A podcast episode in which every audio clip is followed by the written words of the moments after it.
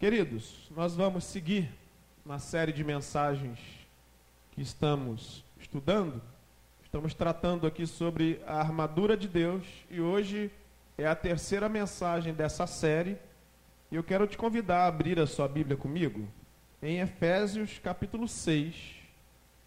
E nós vamos fazer a leitura a partir do versículo de número 10. Diz assim a palavra do Senhor. Quanto ao mais, sejam fortalecidos no Senhor e na força do seu poder. Vistam-se com toda a armadura de Deus, para poderem ficar firmes contra as ciladas do diabo, porque a nossa luta não é contra o sangue e a carne, mas contra os principados e as potestades, contra os dominadores deste mundo tenebroso, contra as forças espirituais do mal nas regiões celestiais. Por isso, Peguem toda a armadura de Deus para que vocês possam resistir no dia mal e depois de terem vencido tudo, permanecer inabaláveis. Versículo 14. Portanto, fiquem firmes, cingindo-se com a verdade e vestindo a couraça da justiça. Tenham os pés calçados com a preparação do evangelho da paz, segurando sempre o escudo da fé com o qual poderão apagar todos os dardos inflamados do maligno. Usem também o capacete da salvação e a espada do espírito que é a palavra de Deus. Orem em todo o tempo no Espírito, com todo tipo de oração e súplica, e para isso vigiem com toda perseverança e súplica por todos os santos. Até aqui, palavra de oração, nosso Deus e nosso Pai, dá-nos conhecimento e entendimento do alto, Senhor, a respeito da tua palavra. Edifica as nossas vidas por meio do teu Santo Espírito. É o que nós pedimos a ti, no nome de Jesus. Amém. Hoje o assunto é a segunda parte da armadura de Deus, a couraça da justiça. É importante dizer, amados, que nós vivemos uma batalha. Nós, enquanto cristãos, estamos pelejando, guerreando.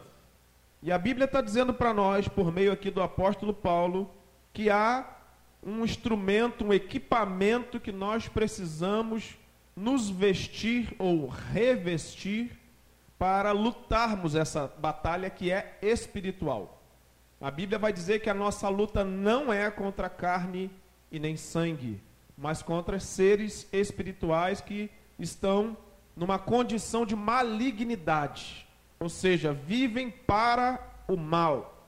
E assim como nenhum soldado sai para uma guerra e deixa o seu equipamento no armário de casa, nós também precisamos viver a vida toda, a vida cristã como um todo e a vida cotidiana, sempre preparados com a armadura de Deus. Se nós não tivermos em mente que estamos guerreando, que estamos numa luta intensa, nós não entenderemos o valor de nos revestirmos com a armadura de Deus. E nesse sentido, não tem uma palavra mágica, não tem uma expressão de poder que você possa usar naquela hora se você não tiver mantendo uma vida baseada nos princípios da palavra de Deus, frase de efeito, não vai servir quando o ataque do inimigo vier. O que eu quero te dizer é que às vezes o crente diz assim: sangue de Jesus tem poder. Está amarrado, sai para lá. Mas deixa eu te dizer, essas frases de efeito não significam nada se você não tiver uma vida debaixo da orientação de Deus. Nós precisamos mais da presença de Deus, do fortalecimento de poder que vem dele, como a gente leu aqui no versículo 10, do que aprender algumas frases cristãs que alguns irmãos repetem. E eu não estou criticando a frase em si, mas eu estou dizendo que nós precisamos buscar uma vida com Deus. E alguém que não entende essas verdades é alguém que sai para uma guerra como um soldado despreparado. E nesse aspecto, todas as partes da armadura são importantes. Porque se eu tenho espada, mas não tenho escudo, isso é um problema. Se eu tenho capacete, mas eu não estou com os pés guardados, isso também é um problema.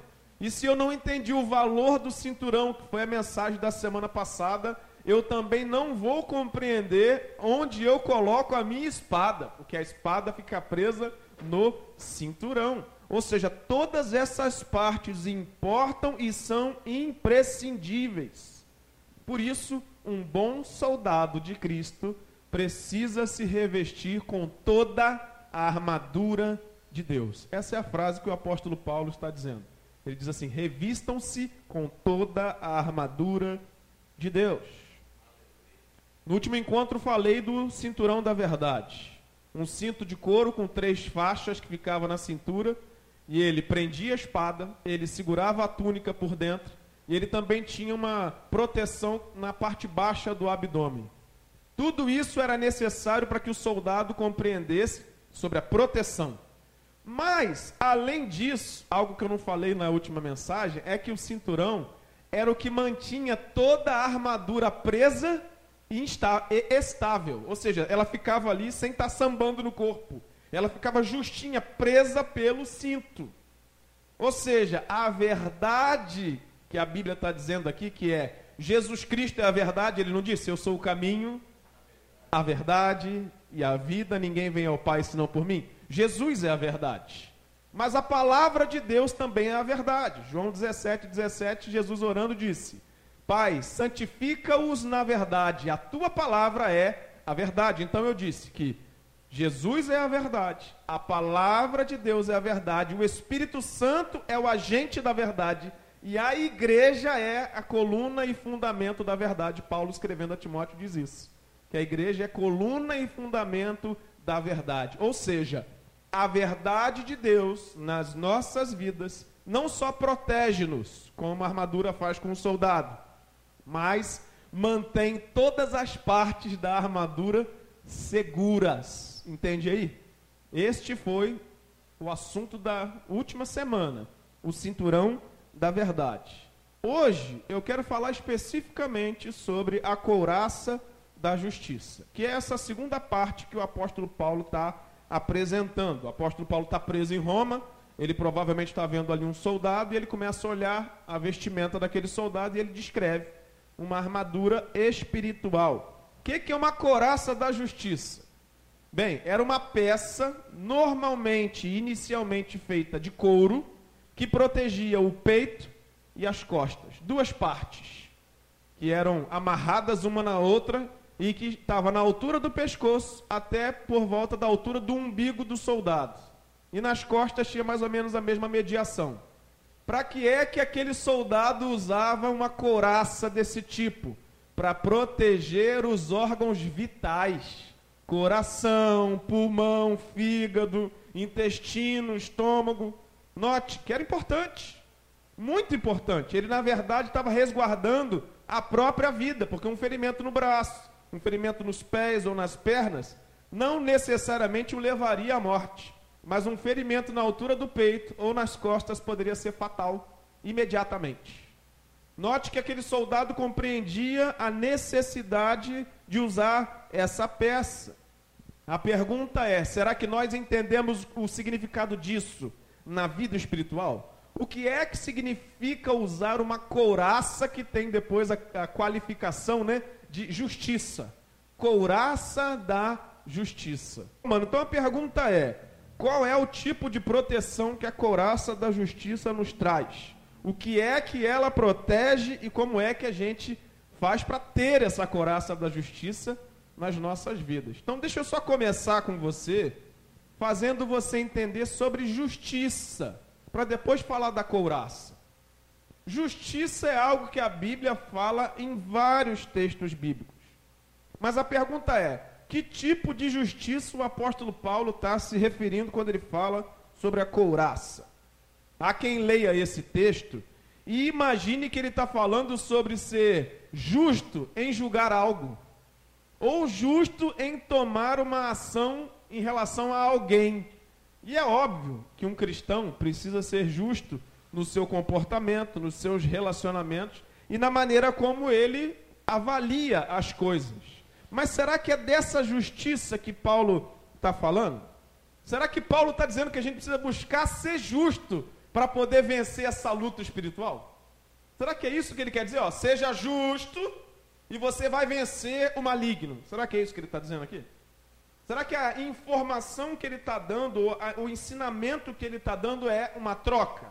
Dizendo assim: se você for certinho, se você for justo, Deus vai proteger você. É isso que ele está ensinando? Bem, eu creio que não é isso que ele está ensinando, não. Os princípios da palavra de Deus são exatamente opostos a isso quando falam de justiça. Por quê? Pense comigo. Se eu estou fazendo esforço para ser justo, essa justiça é justiça própria e não justiça de Deus. Sou eu que estou fazendo, não é Deus. Se eu estou buscando fazer coisas para agradar a Deus e ter dele alguma coisa, logo ele me dá não por graça, mas por merecimento. O que, é graça? Graça é um favor a quem não merece. Não merece. Logo, se eu faço por merecer, não é graça, é justiça. Mas justiça própria. Será que é dessa justiça que o apóstolo Paulo está falando? Dizendo assim, ó, eu vou fazer um monte de tentativa de acertar. Quando eu acertar, Deus vai me proteger do maligno. Será que é isso que ele está falando? Eu vou responder com um sonoro não. Não é disso que o apóstolo Paulo está falando. Ele não está dizendo assim, Deus só vai te proteger se você for bonzinho. Deus só vai proteger você se você fizer muito por merecer. Não é sobre merecimento que o apóstolo Paulo está falando. Por quê? Nós lemos assim, ó: Tomem sobre vocês a armadura de Não, fala mais alto, armadura de. Se a armadura é de Deus, qual justiça eu preciso buscar? A de Deus. Não é a minha própria justiça. É um exercício simples de fazer, né? Na mente. A couraça da justiça fala de proteger-nos com a justiça de Deus. Você não precisa abrir, mas em Isaías 64, nos versículos 6 e 7, diz assim, ó: Todos nós somos como o imundo e todas as nossas justiças são como trapo de imundícia. Todos nós murchamos como a folha, e as nossas iniquidades nos arrastam como um vento. Não há ninguém que invoque o teu nome, que se disponha a apegar-se a ti, porque escondes de nós o teu rosto e nos consomes por causa das nossas iniquidades. Eu vou repetir só uma expressão que está aqui, dizendo que a, todas as nossas justiças são como trapos de imundícia. Agora imagine você, você vai produzir uma armadura, tá bom? A armadura é para proteger você contra o inimigo que está vindo com uma lança, com uma flecha. Pensando num soldado romano.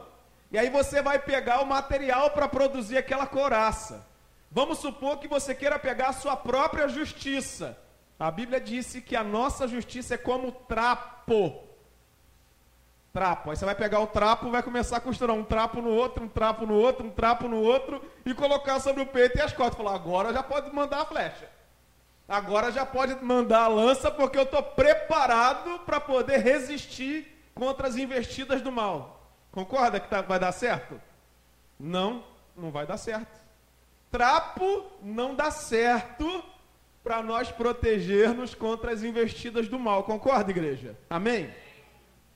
Note que o ensinamento bíblico é: não é para você se valer da sua própria justiça, é para nós nos valermos da justiça de Deus.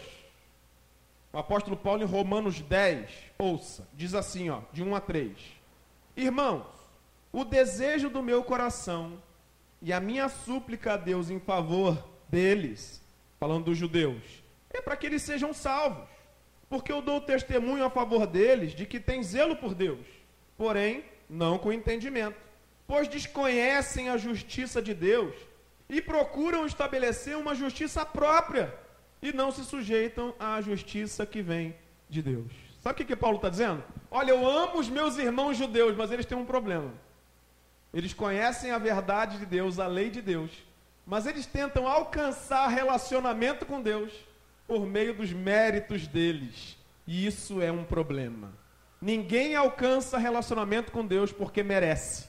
Relacionamento com Deus é por causa da graça de Deus.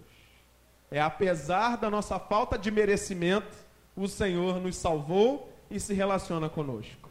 A gente precisa entender essa verdade. A armadura não sou eu mesmo que faço, é Deus que coloca em mim por meio do teu Santo espírito. Assim, se a armadura não é minha, logo a justiça também não é justiça própria, mas a justiça é de Deus. Por isso, queridos, eu preciso revestir revestir a minha vida espiritual com a justiça que vem de Deus. Qual é a principal função dessa couraça, pastor? Agora eu quero que você abra a sua Bíblia. Vai em Zacarias, capítulo 3 comigo. Nós vamos ler aí os primeiros versículos, vai nos ajudar a responder essa pergunta: qual é a principal função da couraça da justiça? Diz assim, ó: Deus me mostrou o sumo sacerdote Josué, que estava diante do anjo do Senhor. Mostrou também Satanás, que estava à direita de Josué, para o acusar. Mas o Senhor disse a Satanás: Que o Senhor o repreenda, Satanás. Sim, que o Senhor que escolheu Jerusalém o repreenda. Não é este um toco de lenha tirado do fogo? Ora, Josué estava diante do anjo, vestido com roupas muito sujas. O anjo tomou a palavra e disse aos que estavam diante dele: Tirem as roupas sujas que ele está usando. E a Josué ele disse: Eis que tirei de você a sua iniquidade, e agora o vestirei com roupas finas. Então eu disse: Ponham um turbante limpo na cabeça dele. Puseram um turbante limpo na cabeça dele e o vestiram na presença do anjo do Senhor. Até aqui. Note um relato bíblico, uma visão, onde o profeta diz ver Josué, o sacerdote, diante do anjo de Deus, ou seja, do próprio Deus. E diante do próprio Deus tem mais um personagem que aparece. Tá, Josué, o anjo de Deus e Satanás. É uma visão isso. Aí diz assim: Josué estava com suas vestes sujas. E Satanás estava ali para o acusar. Por causa de quê? Por causa das suas iniquidades. Vestes sujas significa pecado.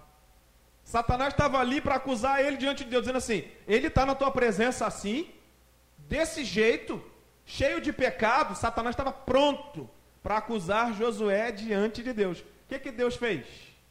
O próprio Deus fala para Satanás que o Senhor te repreenda, Satanás. Sim, que o Senhor te repreenda. Isso bastou? A frase de efeito foi suficiente? Na sequência, depois da repreensão, o anjo do Senhor diz assim: tirem as vestes sujas de Josué e coloquem nele vestes limpas. O que, que significa vestes limpas? Santidade. Depois disso, ele diz assim: coloquem um turbante na sua cabeça. Pronto. Agora você pode adorar o Senhor, Josué. E você, Satanás, não pode acusá-lo. Pastor, o que, que isso tem a ver com a couraça da justiça? Olhe que alguém está diante de Deus e Satanás está ali como um acusador. E aquele sacerdote Josué estava dando legalidade para a acusação, porque ele tinha pecado. Josué não consegue limpar a ele mesmo. Quem é que limpa ele? O próprio Deus. O Senhor limpa ele, troca as suas roupas, repreende Satanás e diz: Agora você pode me assistir, agora você pode estar na minha presença. Sabe o que isso tudo nos ensina, amados? Nos ensina que quando nós nos revestimos no poder de Deus, a justiça de Deus vem até a nós e nos protege contra as acusações de Satanás. Então, olhando para o texto da armadura de Deus, significa assim: quando eu me visto com a couraça da justiça, quando eu busco a justiça de Deus para a minha vida, sabe o que ela me protege? Contra as acusações de Satanás por causa dos meus pecados. Todos nós pecamos, sim ou não? Todos nós pecamos. Quem de nós pode chegar diante de Deus e dizer assim: não, Senhor, eu sou digno. Eu posso. Eu posso entrar na tua presença. A gente pode dizer isso? Ninguém pode, nem eu posso, nem você pode. Como então nós chegamos diante da presença de Deus sem receber acusações de Satanás. Como? Através da justiça de Deus que é colocada sobre nós. Como que isso acontece?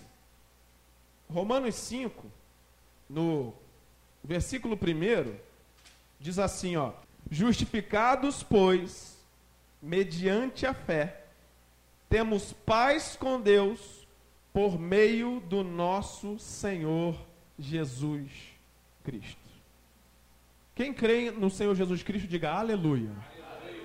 Quem já recebeu Jesus no seu coração como Senhor da sua vida, diga glória a Deus. Quando isso é verdadeiro na nossa vida, olha só o que, que Romanos está dizendo para a gente. Por meio de Jesus, a justiça de Deus vem para nós. Sabe o que isso significa? Que apesar dos nossos muitos pecados, o que Deus enxerga em nós não é mais os nossos pecados, mas Ele enxerga o sacrifício que Jesus fez na cruz do Calvário. Ele olha para as nossas vestes e ele não vê a impureza do pecado, sabe o que ele vê? Ele vê o sangue de Jesus, porque o sangue de Jesus nos purifica de todo pecado. Não é que nós temos mérito, é o mérito de Jesus. Não é que nós somos bons, é porque Jesus é bom e Ele está na nossa vida, amém, igreja? É Ele que nos justifica diante do Pai e é Ele que não permite, porque Ele é nosso advogado, que o acusador nos condene. Romanos 8:1 vai dizer: Já não há nenhuma condenação para aqueles que estão em Cristo Jesus. Nós temos de estar em Cristo Jesus. Isso é vestir a coraça da justiça é buscar uma vida de intimidade e relacionamento com Jesus. Porque ele nos justifica diante de Deus e não permite que o acusador nos acuse. Então, qual é a função dessa couraça da justiça? Ela nos guarda contra os ataques do mal, do acusador. E deixa eu te dizer uma coisa aqui: isso é verdadeiro no nosso dia a dia. Você vai perceber agora quando eu fizer essa reflexão com você. O inimigo ele é tão terrível, ele é tão maligno, ele é tão sujo, que ele usa contra nós tudo o que a gente faz de errado ou fez de errado. E às vezes a nossa própria mente nos condena. E por vezes, irmãos, não é só uma ação da mente, não, é o nosso inimigo lançando seus dardos inflamados para dizer para a gente que a gente não merece a presença de Deus. Que a gente não pode estar na presença de Deus, não. Que é isso que você está pedindo a Deus, rapaz? Você não faz isso assim, assim, assim? Você não fez isso? Você não agiu assim? Você não permitiu isso assim, assim acontecer na tua vida? Sabe o que é isso? É o acusador. É o acusador tentando nos separar de Deus. Deixa eu te dizer nessa noite, não permita isso na tua vida em nome de Jesus. Diga assim: não, eu já fui lavado no sangue do Cordeiro. A minha vida já tem paz com Deus por meio de Jesus Cristo e eu não aceito essa acusação contra mim. O velho homem ficou para trás, a velha natureza morreu e eu estou andando em novidade de vida. Nós precisamos ter essa verdade. O que é isso? É usar a coraça da justiça. É não permitir que essas acusações do mal venham contra nós, porque Jesus nos justificou por meio do seu sacrifício na cruz do Calvário. Sabe o que, que significa isso? Significa que Deus pegou aquele trapo de imundícia que era nosso, pegou os nossos pecados e colocou sobre Jesus. E pegou toda a bondade dele, toda a obediência dele, toda a santidade dele e colocou na gente, você está entendendo? É como fez aqui com Josué: tirou as vestes sujas e colocou vestes limpas. As vestes limpas mostram que Josué ficou puro em todo o seu corpo. E o que, é o turbante? Protegeu a sua mente para que Satanás não acusasse ele internamente. Nós precisamos buscar isso da parte de Deus nos revestir com a couraça da justiça. Como me revestir com a couraça da justiça? Filipenses 3, abre aí, por favor. Do 4 ao 9, diz assim: Paulo dizendo: É verdade que eu também poderia confiar na carne. Se alguém pensa que pode confiar na carne, eu ainda mais. Fui circuncidado no oitavo dia, Sou da linhagem de Israel, da tribo de Benjamim. Hebreu de hebreus. Quanto à lei, eu era fariseu. Quanto ao zelo perseguidor da igreja, e quanto à justiça que há na lei, irrepreensível. Mas o que para mim era lucro, isso considerei perda por causa de Cristo. Na verdade, considero tudo como perda, por causa da sublimidade do conhecimento de Cristo Jesus, meu Senhor. Por causa dele, perdi todas as coisas e as considero como lixo, para ganhar a Cristo e ser achado nele, não tendo justiça própria que procede da lei, mas aquela que é mediante a fé em Cristo, a justiça que procede de Deus, baseada na fé. Até aqui. Paulo já deu a receita, eu vou só desembrulhar aqui para você ver o conteúdo, você entender o que ele está ensinando aqui. A pergunta que eu fiz foi: como me revestir com a couraça da justiça? Paulo explicou e eu vou resumir isso numa frase. Ele disse assim: Eu decidi que eu vou abandonar tudo de bom que eu tenho para poder receber tudo de bom que Deus tem para mim. Simples assim. O que, que você é, Paulo? Ele disse assim: na carne eu era isso, era aquilo, aquilo, aquilo outro, aquilo outro. Em Cristo, não sou nada, Ele é tudo. Simples assim. Querido, quando a gente quer ter muito valor diante das pessoas, a gente acaba enchendo o coração daquilo que é refúgio, que é lixo. Ele diz assim: o que eu preciso é de Cristo na minha vida, as outras coisas são só as outras coisas. Vestir a couraça da justiça é dizer: eu não sou ninguém, Cristo é tudo. Eu não tenho nada, Ele tem tudo. Eu não tenho mérito, Ele tem todo mérito. Você entende isso? É humilhar-se perante a mão poderosa de Deus, que Ele vai derramar sobre nós a sua justiça. Quando nós reconhecemos que não somos capazes de produzir nenhuma coisa boa de nós mesmos, sem que não tenha vindo antes de Cristo, de Jesus e do Espírito Santo. Ah, eu abençoei a vida de alguém. Ah, eu fiz isso assim, eu fiz isso assado, eu fiz aquilo outro. O apóstolo Paulo fazia essas coisas e disse: Não eu, mas Cristo fez através de mim. Isso é reconhecer que a coraça da justiça está em nós. O que fazemos de bom, glória a Deus. E o que fazemos de mal, erro nosso. Entende isso? Se não deu certo, culpa nossa. Mas se deu certo, glória a Deus. Veio dele. É ele que fez isso através da minha vida. Isso é assumir a justiça, a couraça da justiça. Porque quem nos declara justo não somos nós mesmos. É o próprio Senhor Jesus. Então, nessa noite eu quero te dizer, em nome de Jesus, jogue fora tudo aquilo que não presta na tua vida. Se você acha que você tinha alguma coisa de bom que podia se valer disso para qualquer coisa no reino de Deus, abra mão para receber toda a bondade que vem de Deus. Para receber a justiça que vem do alto. A pergunta próxima agora é: o que é, do que é que a couraça da justiça nos protege? Qual é essa proteção que ela nos oferece? Eu te disse que ela estava no peito e nas costas e guardava os órgãos vitais, né? A couraça da justiça, ou seja, a justiça de Deus nos guarda a vida, nos guarda o relacionamento com Deus, nos guarda o coração. Mas guarda o coração contra o que, pastor? Primeiro, contra as ameaças internas. O que é uma ameaça interna? É a autojustificação. Ah, afinal de contas, eu sou um servo de Deus. Né? Mas eu estou alcançando agora porque Deus está me abençoando, porque eu estou honrando a Deus, velho. É porque eu estou sendo obediente. Deus está me dando isso assim, está fazendo isso na minha vida. A minha casa é desse jeito e do outro não é, porque o Senhor está fazendo isso na minha vida, porque eu sou servo dele, horas. Ele está fazendo porque na verdade eu faço por merecer. Eu jejuo não sei quantas vezes por dia, eu vou no monte, eu oro, eu busco a Deus, eu leio a Bíblia. É mesmo? Deixa eu te dizer, você está precisando da coraça da justiça. Porque a coraça da justiça nos protege de olhar para o nosso mérito. E olha, eu fico assim às vezes admirando. Quantos cristãos, homens de Deus, mulheres de Deus, mas que por vezes se valem daquilo que estão fazendo para justificar o que Deus está fazendo. Ah, mas eu fiz 40 dias de jejum. É por isso que minha vida está cheia de poder e você está vendo milagres acontecendo. Não. Sabe por que a gente vê milagres acontecendo? Porque Deus é misericordioso porque Ele é bom. Porque ainda que nós fizéssemos todo o esforço possível, em última instância, o que Deus fez, não é porque nós somos bons, mas é porque Ele é bom. Entende isso? Então é essa ameaça que nós precisamos nos guardar, proteger. E qual é a outra ameaça externa? É o inimigo lançar seus dardos inflamados contra nós e nos derrubar. Ele começa a lançar dardos no nosso coração e na nossa mente para nos acusar contra tudo que a gente sabe que não é bom e deixa eu te dizer, o reino espiritual das trevas não só é vivo, é ardiloso e ele trabalha 24 horas por dia. Enquanto nós dormimos, o mal continua atuando e operando. Então nós precisamos nos guardar no Senhor, porque é esse o motivo que Ele está nos dando nessa oportunidade. Quais os efeitos? E aqui é a última parte.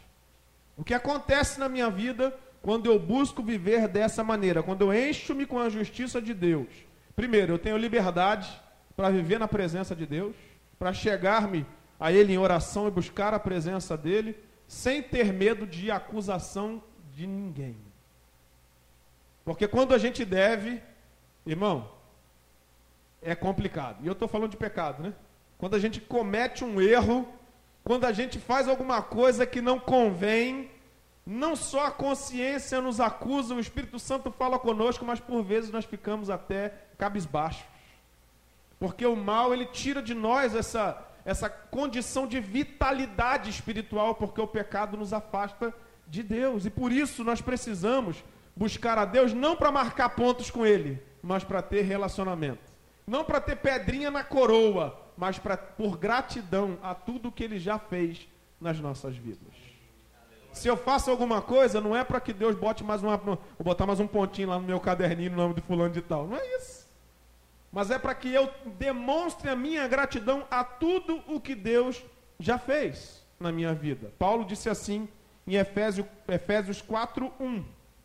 4:1 diz assim, ó: Por isso eu, prisioneiro no Senhor, peço que vocês vivam de maneira digna da vocação que vocês foram chamados, com toda humildade e mansidão, com longanimidade, suportando uns aos outros em amor. Ele diz: Peço que vivam de maneira digna da vocação. Em Colossenses 1,9 ele diz: Por essa razão, também nós, desde o dia em que soubemos disso, não deixamos de orar por vocês e de pedir que transbordem do pleno conhecimento da vontade de Deus, em toda a sabedoria e entendimento espiritual.